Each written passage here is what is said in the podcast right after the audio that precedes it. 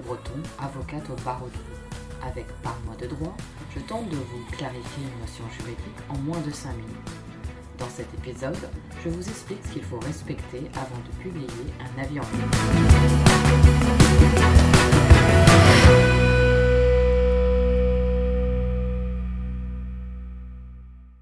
Aujourd'hui, Madame Michu ne comprend pas. Elle a voulu laisser un avis sur un site internet suite à une commande d'une petite robe sexy qui s'est avérée de mauvaise qualité. Mais, aux surprises, le site internet a refusé de publier cet avis, sans en expliquer les raisons. Du coup, Madame Michu se demande si cette pratique est vraiment autorisée. Hmm, peut-être. Et Madame Michu a tout à fait raison de s'interroger, parce que les dépôts d'avis en ligne sont réglementés. Ah ouais Et donc, si vous possédez un site internet, vous ne pouvez pas faire ce que vous voulez à ce sujet. Mais prenons les choses dans l'ordre.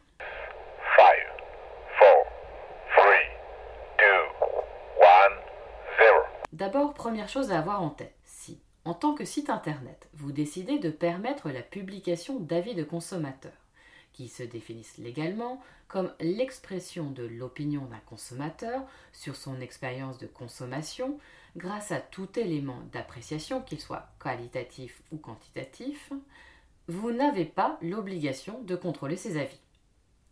Par contre, si vous décidez de ne pas mettre en place de procédure de contrôle, vous devrez publier tous les avis, positifs comme négatifs, et vous ne pourrez en aucun cas les modifier.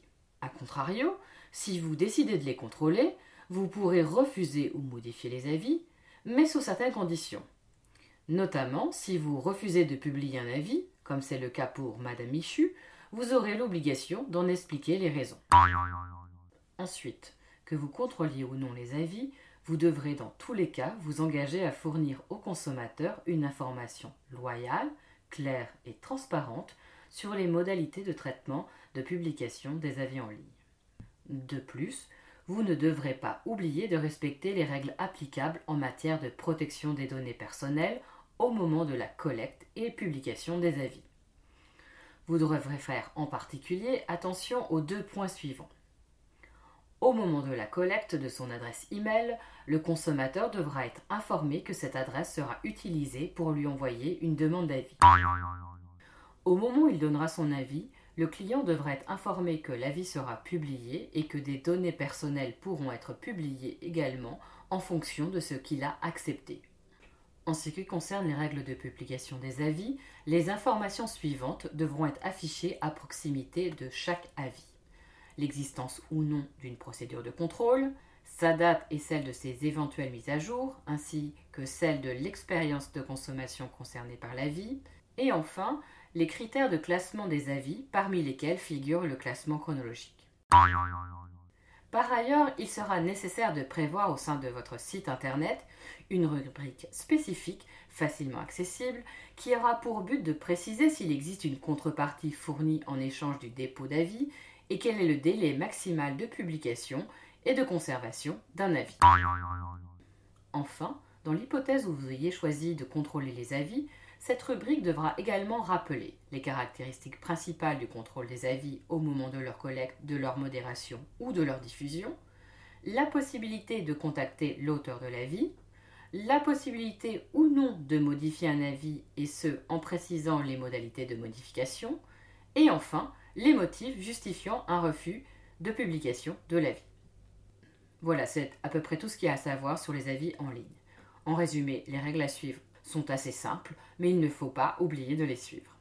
Cependant, il y a une pratique sur laquelle je voulais attirer votre attention et à laquelle vous ne devez jamais vous risquer, c'est celle de la publication de faux avis de consommateurs. En effet, depuis le 22 mai 2022, le fait d'affirmer que des avis sur un produit sont diffusés par des consommateurs qui ont effectivement utilisé ou acheté le produit sans avoir pris les mesures nécessaires pour le vérifier est considéré comme une pratique commerciale trompeuse. En pratique, cela implique que vous devez désormais fournir une garantie de l'origine des avis consommateurs que vous publiez. L'objectif recherché étant d'empêcher de publier des faux avis dans le but de promouvoir des produits, de recourir à l'achat de faux avis positifs ou bien encore de manipuler le contenu ou la présentation des avis. Dès lors, que vous ayez une procédure de contrôle ou pas, vous devrez impérativement mettre en place des mesures pour vérifier l'authenticité des avis publiés et les communiquer aux consommateurs. Et dans le cas où vous passeriez par une plateforme d'avis clients pour la collecte, vous devrez le préciser dans la rubrique spécifique dédiée aux avis clients et vous devrez vous assurer que cette plateforme a bien mis en place toutes les mesures nécessaires pour s'assurer qu'il s'agit d'avis authentiques tout en renvoyant vers son site internet.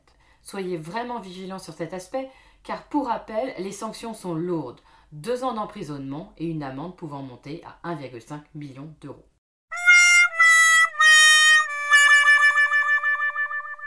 Voilà, c'était mes conseils pour les avis en ligne. Et si vous avez aimé ce podcast, vous pouvez le partager, en parler autour de vous et même le liker. Quant à moi, je vous dis à la semaine prochaine.